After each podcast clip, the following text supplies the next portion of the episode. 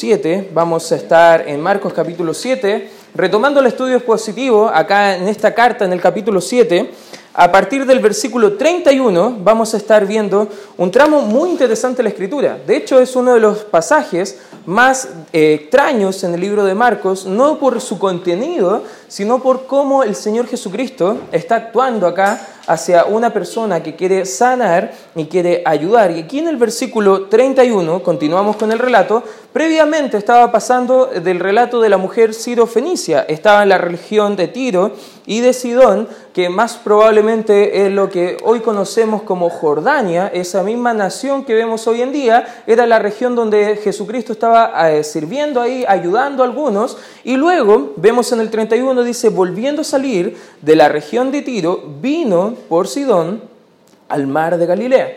Algunos dicen que acá vemos casi 916 eh, kilómetros de distancia desde Tiro y Sidón hasta el mar de Galilea. Si usted conoce cuántos kilómetros eh, eh, cuesta trabajar, caminar hasta de un lado a otro, kilómetros y kilómetros, imagínate, más o menos 10 minutos caminando son aproximadamente 600 metros que estamos caminando. 10 minutos caminando en línea recta son 600 metros. Imagínate todo el tiempo que requirió a lo mejor poder pasar de Tiro y Sidón hasta la, volver a la región de Galilea de los gentiles, y dice, pasando por la región de Decápolis, y le trajeron a un sordo y tartamudo. Imagínense, aquí estamos como el típico chiste de que es peor. Imagínate ahí una persona sorda y además de sorda no es muda, sino que es tartamuda. Imagínate lo, lo, incómodo de la vida de este pobre hombre. Aparte de no poder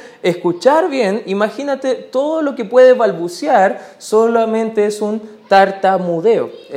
A lo mejor se va a quedar pegado con algunas frases y por ende la gente ya no le estimaba, no le tenían aparte. Algunos decían que preferible es ser un ciego antes que un sordo en la región de allá de Decápolis. Imagínate, un ciego tenía más beneficios que una persona sorda. Y más un tartamudo, imagínate la mezcla de estas dos enfermedades, patologías, es algo bien, bien extraño lo que estaba pasando. Y dice, y le rogaron que le pusieran la mano encima. Y tomándole aparte de la gente, metió los dedos en las orejas de él y escupiendo, tocó su lengua. Y lavando los ojos al cielo, eh, perdón, levantando los ojos al cielo, gimió y le dijo, efata, es decir, se ha abierto. Al momento fueron abiertos sus oídos y se desató la ligadura de su lengua y hablaba bien. Imagínate, todo lo que está pasando, al momento se le destapan los oídos, empieza a comenzar a hablar de una forma fluida, ya no estaba tartamudeando, ya estaba escuchando, estaba hablando de corrido, era un milagro, sin ninguna duda lo que estaba pasando en este tramo de la escritura, y les mandó que no dijesen a nadie, pero cuanto más le mandaba, tanto más y más lo divulgaban. Y fíjate por qué lo divulgaban, nos muestra la escritura. Y en gran manera se maravillaban diciendo, y subraya esta frase, bien lo ha hecho todo. Bien lo ha hecho todo.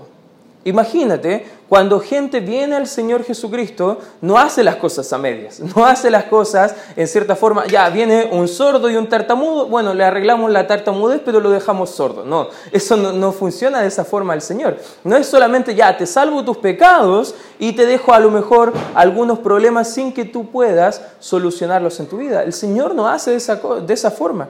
¿Por qué? Dice el versículo, dice, hace a los sordos oír y a los mudos hablar. Interesante, hermanos. Interesante lo que vemos en la obra del Señor Jesucristo. Dios hace una obra perfecta en la vida de las personas. ¿Está de acuerdo conmigo, hermano? Bien lo hace todo. Todo lo hace bien y perfecto el Señor. No hay nada imposible para el Señor. La obra más perfecta que el Señor Jesucristo pudo hacer está incluso en nuestra vida, que es la salvación. La salvación es la obra consumada de Dios, es la obra más perfecta de todas las obras perfectas que tú y yo no merecíamos y que estamos participando a través de lo que Cristo hizo por nosotros. La salvación es la obra perfecta de Cristo en cómo Él vino a amar y servir a un mundo completamente perdido en pecado. ¿Sabes que Dios es responsable por eh, que Él consumó la obra a través del sacrificio que Él hizo en la cruz del Calvario, pero el hombre debe ser responsable y es responsable de arrepentirse y creer en esta obra perfecta que el Señor ha hecho.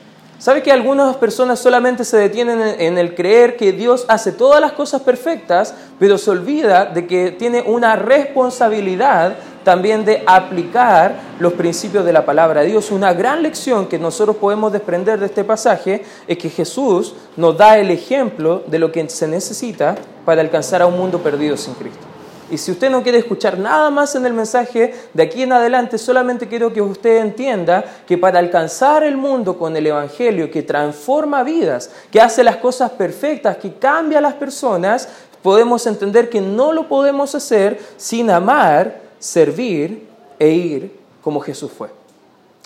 Si no quiere escuchar nada más, así se resume los dos principios que vamos a ver en esta hora. En primer lugar, debemos amar y servir como Jesús sirvió. Debemos amar y servir como Cristo fue y sirvió a las personas. Vemos ya desde el capítulo 10, que es el texto principal de este capítulo, de este libro, fíjate lo que dice la Biblia en Marcos, capítulo 10, versículo 45, hablando del propósito de por qué Cristo vino a morir por nosotros. Y el 45 dice, porque el Hijo del Hombre no vino para ser servido, sino para, ¿qué dice la Escritura? Para servir y para dar su vida en rescate por muchos.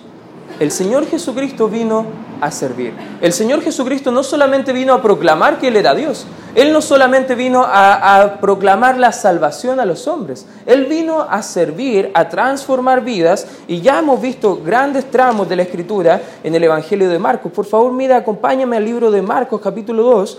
Fíjate el versículo 5, vemos al Señor Jesucristo en este tramo que estaba sanando a un paralítico. Versículo 5 dice, al ver Jesús la fe de ellos, dijo al paralítico, Hijo, tus pecados te son perdonados. Capítulo 3, versículo 5, fíjate lo que dice la escritura. Dice, entonces mirándolos alrededor con enojo y entristecido por la dureza de sus corazones, dijo al hombre, extiende tu mano, y él la extendió, y la mano le fue restaurada. ¿Te acuerdas del hombre que tenía la mano seca? Ahí vemos sirviendo nuevamente al Señor Jesucristo. Capítulo 5, mira lo que dice el capítulo 5, más o menos desde el versículo 1 al 20, vemos eh, al hombre, al endemoniado gadareno, vemos que había una persona atormentada por muchos demonios, pero el mismo capítulo 5, el versículo 34, fíjate lo que dice la escritura, dice, y él le dijo, hija, tu fe te ha hecho salva, ve en paz y queda sana de tu azote. Vemos que acá había una mujer por 12 años padeciendo una enfermedad, padeciendo un problema que la acongojaba, la aislaba de diferentes situaciones de poder vivir su vida de manera normal. Pero ¿sabes qué? Dios lo ha hecho bien todo, incluso esa dama le sanó no solamente a endemoniados, a este tipo de personas también le salvó. Versículo 41 del mismo capítulo 5 dice, y tomando la mujer, perdón, la mano de la niña, le dijo, Talita Kumi, que traducido es niña, a ti te digo, levántate. Aquí estaba resucitando a la mujer, perdón, a la hija de Jairo. Fíjate el capítulo 6, versículo 42. Estamos haciendo un pequeño resumen de cómo Jesucristo estaba sirviendo y ayudando a las personas. Y el versículo, capítulo 6, versículo 42 de la Escritura, fíjate lo que dice, y comieron todos y se saciaron. ¿Cuántos alimentó ese día el Señor Jesucristo? Como cinco mil hombres, dice la Escritura. Multiplicó cinco panes y dos peces. Como la canción que cantan los niños a veces, así estaba eh, haciendo la obra el Señor, satisfaciendo, haciendo bien todo lo que podía hacer. Capítulo 7, versículo 29, fíjate lo que sigue diciendo la escritura. Aquí está eh, sanando a la mujer Ciro, Fenicia, su hijita. Versículo 29 dice, entonces le dijo, por esta palabra ve, el demonio ha salido de tu hija. ¿Te fijas que a lo largo del, Evangelio de Marcos vemos un énfasis del evangelista que, que el Señor Jesucristo vino a amar y servir a las personas? ¿Te das cuenta, hermanos, que el Señor Jesucristo estaba en contacto una y otra vez con la gente que tenía problemas, que tenía necesidad? Él transmite su amor con sus acciones tiernas de cómo trató una y otra vez con el pecado de las personas, con la dolencia de las personas, pero también con una y otra vez trató de una forma particular con cada una de las situaciones. Y eso nos deja entender también que nuestro Dios es un Dios personal, hermano. Dios no nos trata a todos de la misma forma. ¿Está de acuerdo conmigo, hermano? La norma que es para un hermano no es la misma que para mí. Porque sabes que Dios tiene una relación personal con cada uno de nosotros, tiene un trato de amor tierno en cada una de nuestras dolencias. Sí, la voluntad de Dios es general para cada uno de nosotros, que crezcamos en santidad, que crezcamos en piedad a la imagen del Señor Jesucristo, que todos compartamos el Evangelio, amén hermanos, que todos estemos discipulando, sirviendo, amando. Eso, de cierta forma, Dios quiere que todos nosotros lo, lo llevemos a cabo. Pero te das cuenta que a lo mejor en tu vida es bien diferente de cómo Dios ha obrado que en la vida de otros hermanos en Cristo. Es porque Dios está obrando de maneras particulares y debemos amar a, las personas como Él amó y servir a la gente como Él les sirvió. Volvamos al capítulo 7, volviendo al extracto de la escritura que estamos estudiando en esta hora, y el versículo 33 dice la escritura, y tomándole aparte de la gente, metió los dedos en las orejas de él y escupiendo tocó su lengua. Este hombre que era sordo era tartamudo, probablemente con todo el gentío había mucha burla quizás para él, había quizás mucho, mucho rechazo de la gente, porque era una gente muy atormentada, muy ah, dolida por todo lo que estaba pasando por la misma sociedad. Imagínate, cultura griega, de donde era la ciudad de Decápolis, eran gente muy, muy... Eh, ¿cómo decirlo?, muy cruel. No sé si usted ha visto gente cruel, a lo mejor en los colegios, donde hacen bullying a algunos niños y no se miden sus palabras y le hieren de una forma bien cruel en sus corazones. Bueno, eso es más o menos lo que estaba pasando con esta persona. Estaba apartada de la comunidad, estaba apartada de una relación con más personas quizás que no conocían también su propio lenguaje. Una persona sordomuda es una persona que está incomunicada a su vez también de otros. Quizás va a estar haciendo gestos, pero esos gestos a veces no bastan para comunicar toda la idea que hay en su corazón y en su mente. Hay ministerios dados por Dios de gente que dedica su vida para poder ministrar y compartir el Evangelio a gente como esta persona que estamos viendo acá. Y el Señor Jesucristo toma a esta persona, la, lleva a un sector tranquilo para poder comunicarse directamente. La Escritura dice que le tocó, el versículo el 33 dice, metió los dedos en las orejas de él y escupiendo tocó su lengua. Bien extraño lo que está pasando.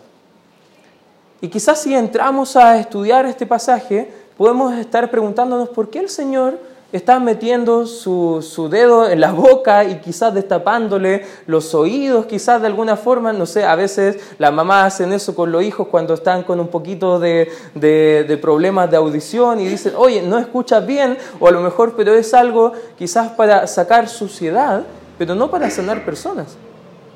En otras ocasiones solamente el Señor Jesucristo dijo algunas cosas, y los milagros acontecieron. ¿Por qué en este relato quizás era diferente a los demás relatos que hemos visto en el Evangelio de Marcos?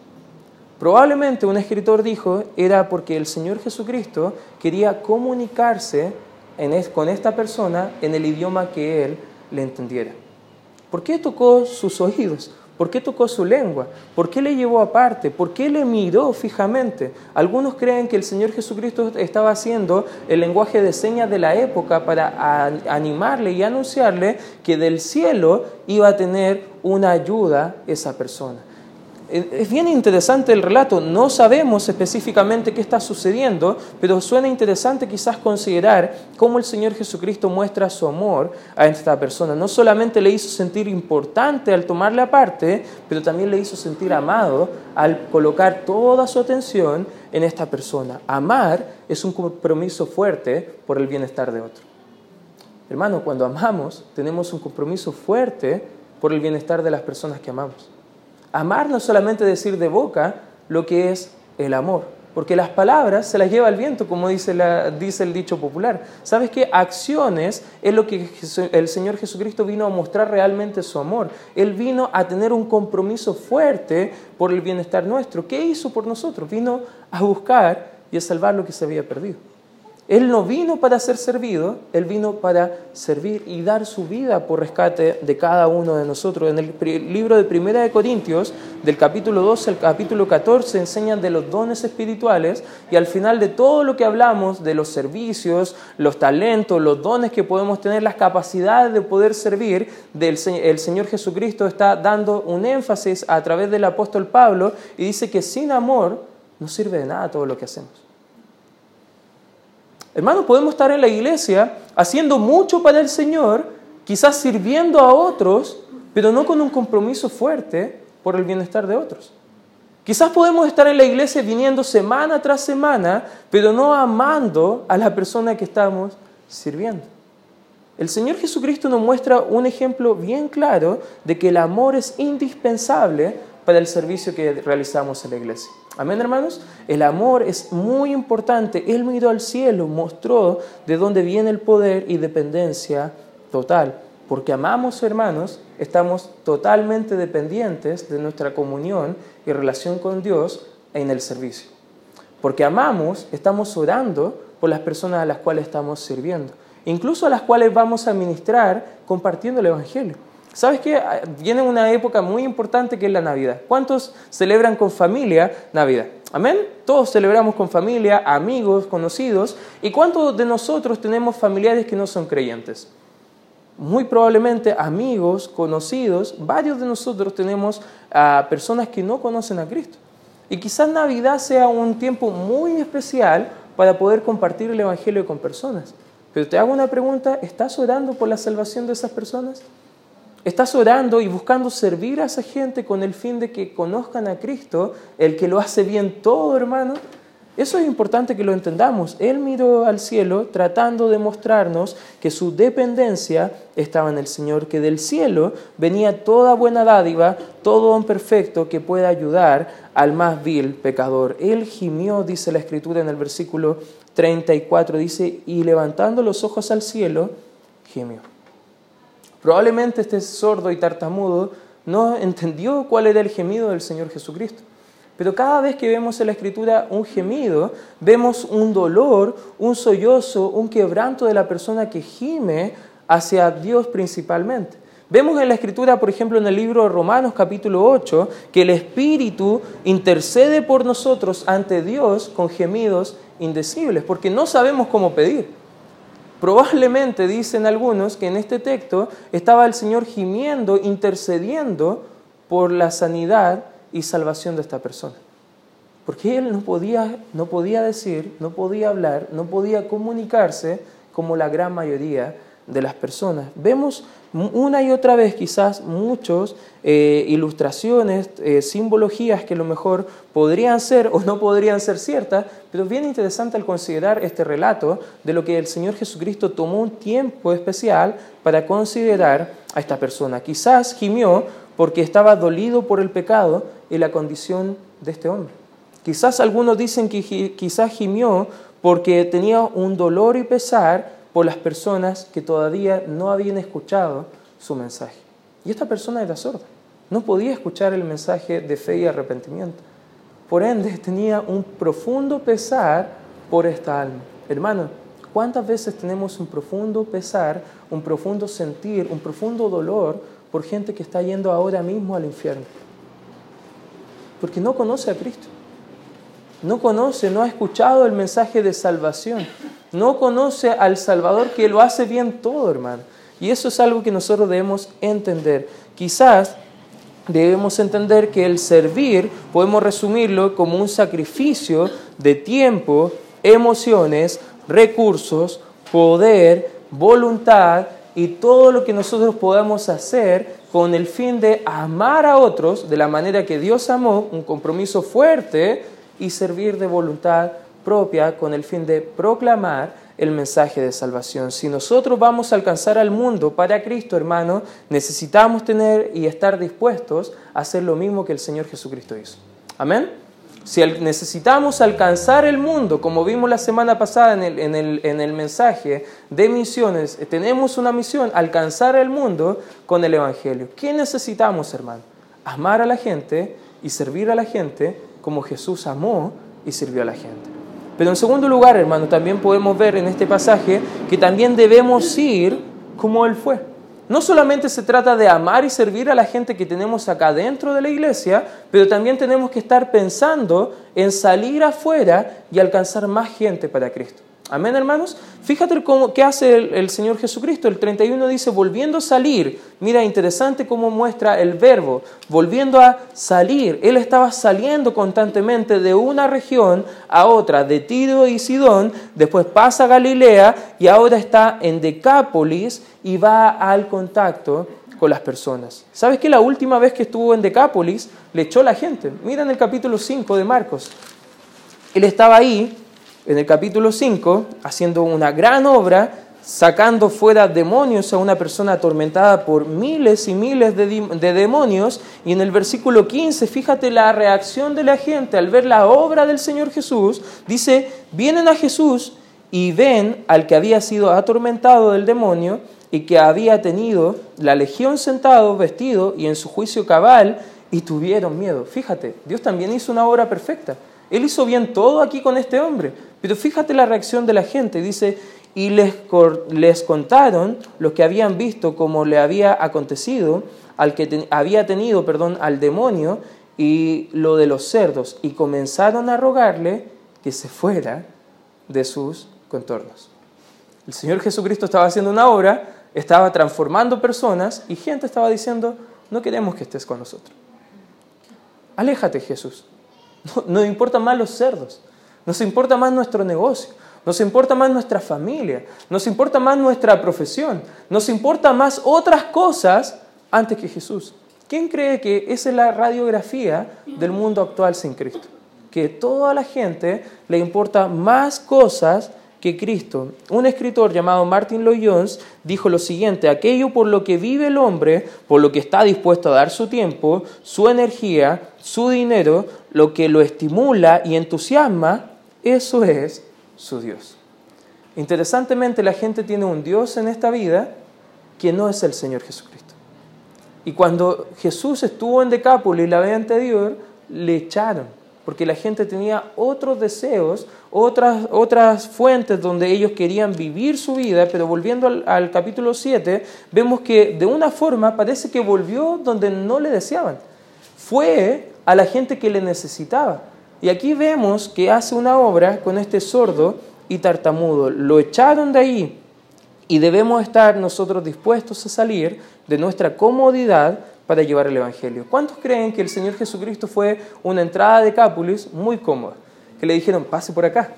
Aquí pase al mejor hotel de la época. Ya le vamos a tener eh, también hospedaje a todos sus discípulos. Vamos a, a, darle la mejor comida. Probablemente no fue así cuando llegó a Decápolis. La gente todavía estaba recordando el problema con los cerdos. No fue cómodo estar ahí, no fue cómodo a lo mejor volver donde le habían votado quizás anteriormente, pero él estuvo dispuesto a ir a esa gente porque estaba más interesado en su alma que en su propia comodidad. Y quizás aquí hay una lección para nosotros, hermano. A veces nos vamos al mundo perdido porque estamos tan cómodos con nuestra, nuestras vidas que no estamos pensando en la necesidad de la gente. Y quizás no es malo buscar comodidad, hermano. Pero si la comodidad te aleja del propósito principal de Dios para tu vida, que es ganar gente para Cristo, disipularle y ayudar a través del plan de Dios que es la iglesia local, de avanzar con el reino del Señor Jesucristo, estamos cayendo en el Dios de este siglo, en el Dios de la vanidad, en el Dios de quizás de la comodidad, en el Dios de relegar cosas que no toman el primer lugar o no deberían tomar el primer lugar y que solamente Dios debería tomar. Un escritor dijo que idolatría simplemente es cualquier cosa que está quitando el primer lugar de Dios en mi vida. Si Dios tiene el primer lugar en mi vida, mi vida entera va a girar en torno a la obra que Él hizo y la misión que Él me dio que yo hiciera acá en la tierra. Hacer todo lo posible con mi tiempo, todo lo posible con mis recursos, todo lo posible con mis dones y talentos, con el, con el fin de amar, servir e ir como Él fue, hermanos. Debemos replicar la obra que el Señor Jesucristo hizo en nuestra vida. ¿Sabes qué? Él habló una palabra bien interesante ahí en el versículo 34 que es efata. Esa palabra efata era una palabra en arameo que nos da a entender que el Señor Jesucristo está comunicando su mensaje a través de sus palabras. ¿Sabes que la palabra de Dios nos enseña que hay un mensaje que debemos comunicar que es la palabra de Dios? Amén. No son nuestras ideas, no son nuestros pensamientos, es el mensaje que puede salvar a la gente. En Romanos capítulo 10, acompáñame por favor.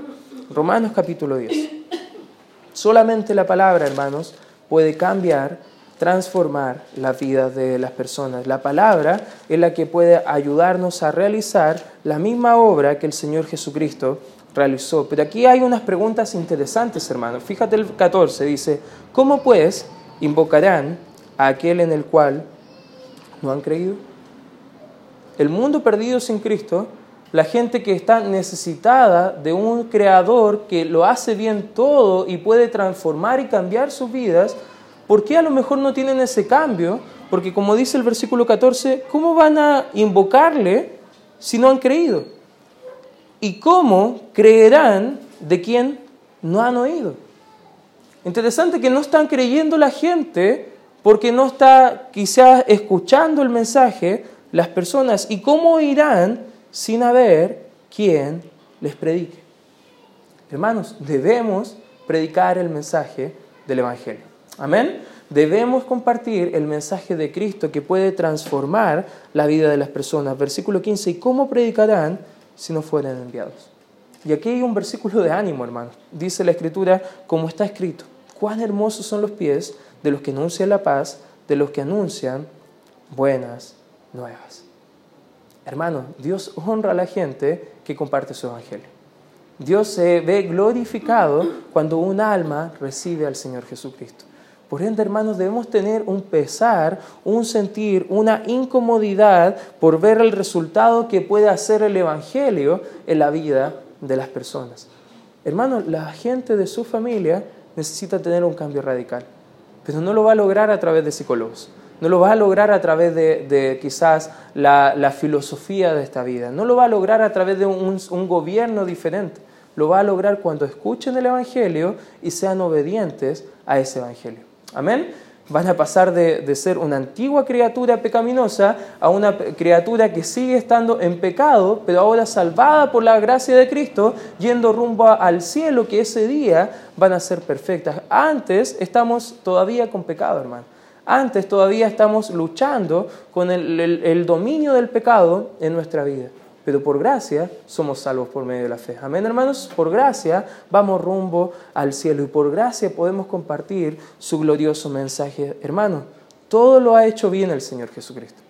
Vemos que la Escritura que la obra de Dios es agradable y perfecta. A los que amamos a Dios, todas las cosas nos ayudan a bien. Porque sabes que a pesar de que todo te parece que no anda bien, el Señor todo lo está haciendo bien. Y quizás el problema que está pasando en tu vida, hermano, que ha llegado a la iglesia, quizás Dios está obrando a través de ese problema para ayudarte a madurar, crecer y fortalecer tu fe.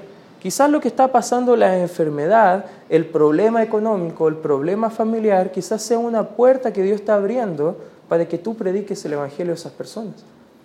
Hermanos, veamos la obra perfecta de Dios y no la detengamos por las comodidades de esta vida. Te quiero animar, hermano, a que entiendas que debemos amar, servir e ir como el Señor Jesucristo amó, el Señor Jesucristo sirvió y el, Señor Jesucristo fue a poder compartir el mensaje del Evangelio a más personas. Y quiero animarte, hermano, quiero animarte a que tú puedas mirar la vida como Jesucristo la, la miró. Que comiences a amar a la gente como Él amó. Que comiences a servir quizás como el Señor Jesucristo sirvió, y que comiences a pensar en el mundo perdido como el Señor Jesucristo eh, pensó en ese mundo perdido. Te quiero desafiar en esta hora a que tomes un compromiso con Dios y comiences a actuar como el Señor Jesucristo. Gracias Padre por este tiempo estudiando tu palabra, Señor. Gracias te doy por el mensaje quizás diferente de tu escritura, Señor, que nos ayuda a entender que tú tienes una obra perfecta en la vida de las personas, Señor, y te ruego que este mensaje pueda haber despertado una inquietud, un celo santo, Señor, por compartir tu mensaje, compartir el Evangelio con las personas que todavía no han escuchado de este, de este mensaje, Señor. Padre, ablanda nuestros corazones de piedra, Señor. Ayúdanos a poder tener un pesar y un sentir por las almas que están alrededor de nosotros. Y te daremos toda la honra y la gloria de vida a tu nombre. En el nombre de Cristo Jesús oramos.